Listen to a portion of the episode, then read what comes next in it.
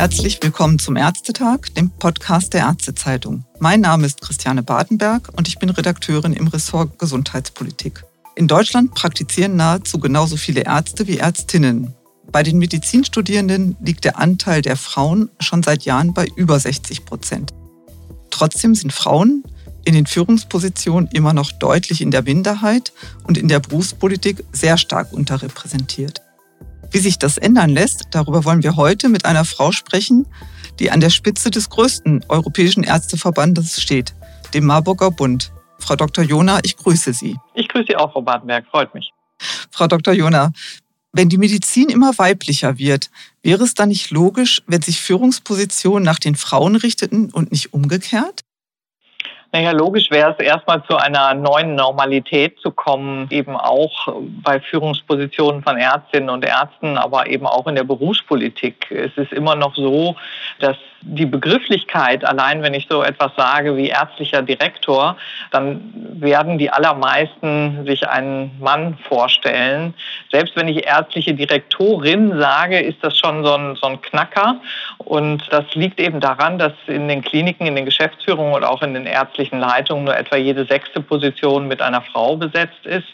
Insofern müssen wir zu einer neuen Normalität kommen die dann heißen muss, dass es ganz normal ist, dass eben Frauen diese Position mindestens genauso häufig besetzen wie Männer. Da sind wir aber noch weit von entfernt und die entscheidende Frage ist natürlich, wie kommen wir dahin? Genau. Haben Sie da Ideen, wie Sie das anstellen können?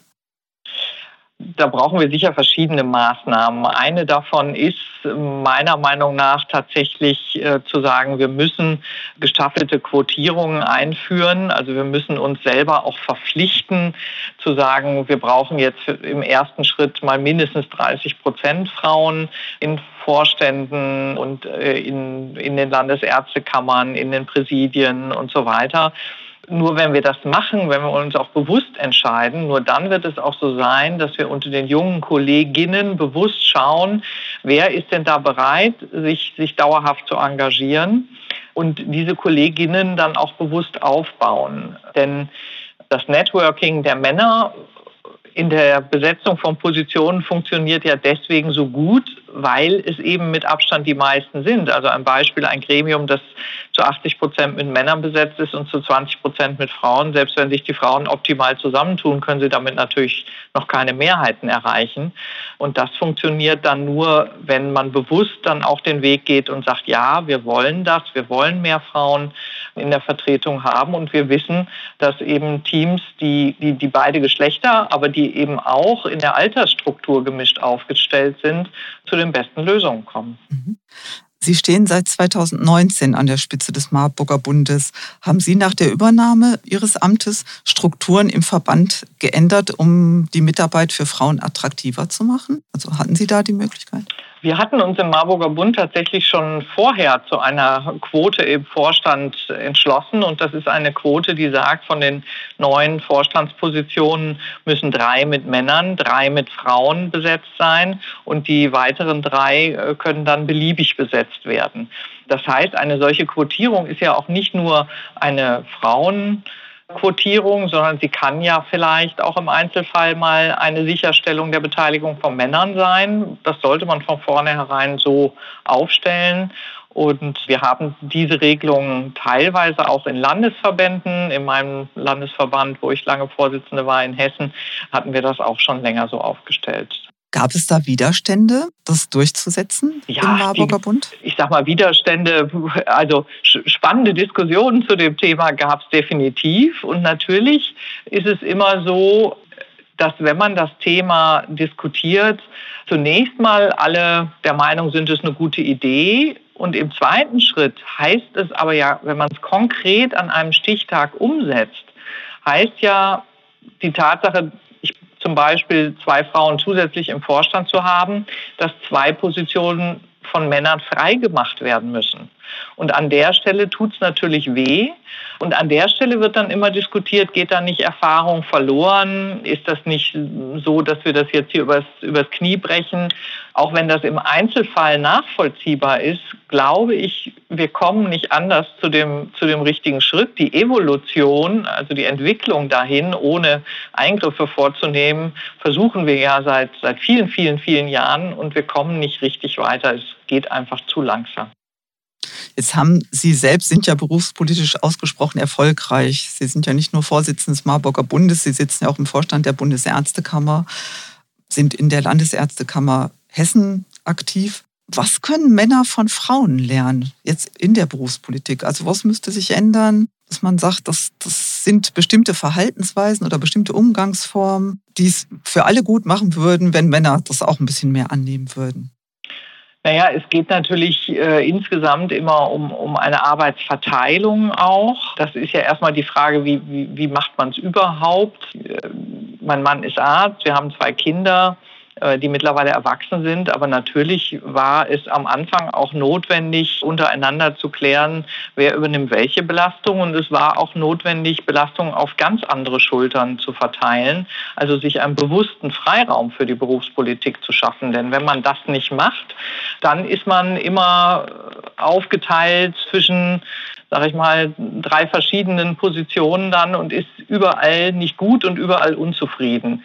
Äh, das darf es nicht sein. Und ich glaube, an der Stelle dürfen Männer auch noch besser werden, zu sagen, ja, ähm, wir übernehmen eben auch jeweils Teile dieser, dieser anderen Lebensrealität, die es ja Gott sei Dank neben der Berufspolitik gibt. Das ist sicher eine Sache. Und die andere ist, glaube ich, was ich erlebe in Gremien, in denen mehr Frauen vertreten sind, dass noch fokussierter und konzentrierter inhaltlich gearbeitet wird, gerade weil Frauen eben auch noch andere wichtige Dinge machen wollen außer der Berufspolitik und auch Zeit haben wollen für die Familie. Da würde ich mir manchmal auch wünschen, dass dieser Fokus genauso für die männlichen Kollegen gilt, aber das ist zunehmend eben auch der Fall. Und das erlebe ich jetzt auch, dass sich bei der Diskussion etwas verändert, weil immer mehr auch junge Kollegen das Thema für wichtig halten. Noch zu einem Thema, von dem ich gehört habe, dass es ähm, Ihnen persönlich auch sehr am Herzen liegt. Das ist die Mutterschutzrichtlinie. Bei deren Umsetzung gibt es ja vor allem für junge Ärztinnen in der Weiterbildung immer noch große Probleme, obwohl die Mutterschutzrichtlinie ja vor einigen Jahren reformiert wurde und damit sich große Hoffnungen verbunden haben für junge Ärztinnen, dass es ein bisschen flexibler wird, dass nicht gleich ein faktisches Berufsverbot damit einhergeht, sobald sie die Schwangerschaft publik machen im Krankenhaus oder ihrem Arbeitgeber gegenüber. Das hat man halt mittlerweile festgestellt, dass das sich nicht groß geändert hat. Ja, leider. Haben Sie eine leider ja? Ist das mhm. so? Also das Gesetz äh, liest sich eigentlich gut. Es ist, wie, wie, Sie sagten, im Januar 18 ist das äh, novelliert worden und wenn man das liest, dann denkt man erstmal, naja, das passt doch alles ganz gut. Aber leider äh, wird es in der Realität eben nicht gut umgesetzt. Zunächst mal ist es so, dass eine verpflichtende Arbeitsplatzbeurteilung oder Gefährdungsbeurteilung stattfinden muss durch die Arbeitgeber. Das findet in der Regel schon gar nicht statt oder wenn überhaupt nur sehr sporadisch. Das ist also schon ein Problem. Und dann ist es so, dass so ein Gesetz natürlich juristisch formuliert ist und somit die, die beaufsichtigen Behörden immer wieder ein Rechtsrisiko sehen, das sich nicht ausschließen lässt für die schwangere Kollegin. Und das führt dann de facto ganz häufig zu einem Beschäftigungsverbot für schwangere Ärztinnen, obwohl das längst nicht an allen Arbeitsplätzen notwendig ist und obwohl man sich dann oft gar nicht, gar nicht zu dem Punkt kommt, sich kreative Ideen zu überlegen, wie können denn die Kolleginnen und Kollegen weiterbilden. Und in der Tat für Kolleginnen in Weiterbildung ist äh, weiterarbeiten und für Kolleginnen in Weiterbildung ist es noch schlimmer.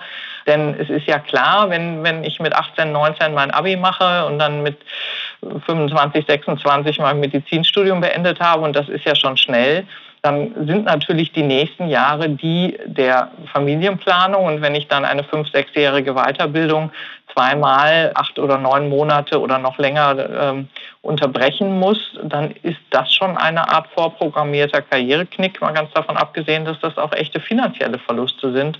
Und wir können das uns in Zeiten von Fachkräftemangel einfach nicht mehr leisten, auch das nicht. Und für die Kolleginnen ist das ein echtes Problem, gerade auch für operativ tätige Fächer, dass da lässt sich vieles verbessern. Haben Sie da konkrete Ideen, also ob man da gesetzlich noch mal dran geht oder es gibt ja schon Best Practice Beispiele an bestimmten Kliniken, wo halt Vorgesetzte sich schon sehr viel Mühe geben, den Ärztinnen, den jungen Frauen, ja. die weitere Ausübung ihres Berufes zu ermöglichen. Kann man da von Seiten des Marburger Bundes irgendwie helfen oder? Ja, in der Tat ist das für uns auch ein wichtiges Thema. Wir mhm. äh, plädieren auch dafür, dass der Bundesausschuss Mutterschutz, der von Anfang an eben auch das Gesetz evaluieren und gegebenenfalls optimieren sollte, da auch tätig wird, die Daten zusammenzutragen im Sinne von, wie häufig finden eigentlich diese Gefährdungsbeurteilungen statt, ist gar nicht so einfach. Wir haben teilweise in den Landesverbänden in der Vor-Corona-Zeit Diskussionsveranstaltungen dazu gehabt und haben auch ganz bewusst zum Beispiel die Betriebsmediziner mit eingeladen und Arbeitsmedizinerinnen und Mediziner, um zu sagen, wo ist denn aus der Sicht derjenigen, die oft zumindest mitbeurteilen, eine Schwierigkeit und wo kann man vielleicht diese Schwierigkeiten auch ausräumen? Auch einzelne Ärztekammern haben sich jetzt engagiert. In der Ärztekammer Nord, Nordrhein zum Beispiel gibt es einen Ausschuss Mutterschutz. Also wir sind dabei, da mehr zusammenzutragen. Und ich glaube, wir sollten eben auch als diejenigen, die sich dem Thema annehmen. Und das sind ja nicht nur wir, das sind natürlich auch die Ärztinnen, der Ärztinnenverband, dass wir uns mal alle zusammen unsere Daten zusammentragen. Und dazu planen wir auch tatsächlich dieses Jahr schon eine, ein Treffen dieser Verbände. Jetzt habe ich noch eine Frage zur Pandemie, in der wir uns ja immer noch befinden. Da hieß es ja oft, dass gerade Frauen von der Pandemie besonders betroffen gewesen seien, weil sie halt wieder in diese Doppelbelastung stärker zurückgeworfen wurden. Also Familie betreuen, Kinder betreuen zu Hause, Homeschooling, vielleicht noch pflegebedürftige Angehörige zu Hause betreuen und dann eben alles zu managen, also Beruf und diese ganzen Belange rund um die Betreuung. Andererseits ist mir dann aufgefallen, dass am Anfang waren im, auf dem Bildschirm waren fast nur Virologen zu sehen, also nur Männer. Und dann gab es Kritik daran, dass man gefragt hat, gibt es nicht eigentlich auch qualifizierte Frauen? Und plötzlich tauchten ja eine ganze Menge auf. Also Frau Ziesek mhm. im, im Wechsel mit Herrn ja. Drosten in dem NDR-Podcast, Frau Professor Brinkmann, Frau Professor Protzer aus München, Sie waren selbst sehr oft in vielen TV-Sendungen, in Radiointerviews, in Fernsehinterviews präsent muss man also viel öfter mal richtig laut auf den Busch klopfen, um auf sich aufmerksam zu machen und dem wirklich diesen Forderungen nach mehr Frauen in der Medizin, also in einen Führungsposition, ein Gesicht zu geben? Ja, ich glaube schon, dass diese, diese positiven Beispiele wichtig sind für die jungen Kolleginnen. Das ist sicher so, wenn man sieht, das geht und das kann man hinkriegen als Ärztin, als Frau, als Mutter. Das positive Beispiel ist sicher wichtig. Es ist aber natürlich eigentlich schon traurig, dass man überhaupt auf den Busch klopfen muss. Und äh, meine Erfahrung ist auch, dass das natürlich auch viel mit äh, tradierten Bildern zu tun hat. Ich sag mal, ein, ein Mann, der in einer, in einer kontroversen Argumentation äh, immer wieder klar seine Position vertritt, der gilt als durchsetzungsstark. Wenn das eine Frau genauso macht, bezeichnen manche eine Frau dann als Zicke.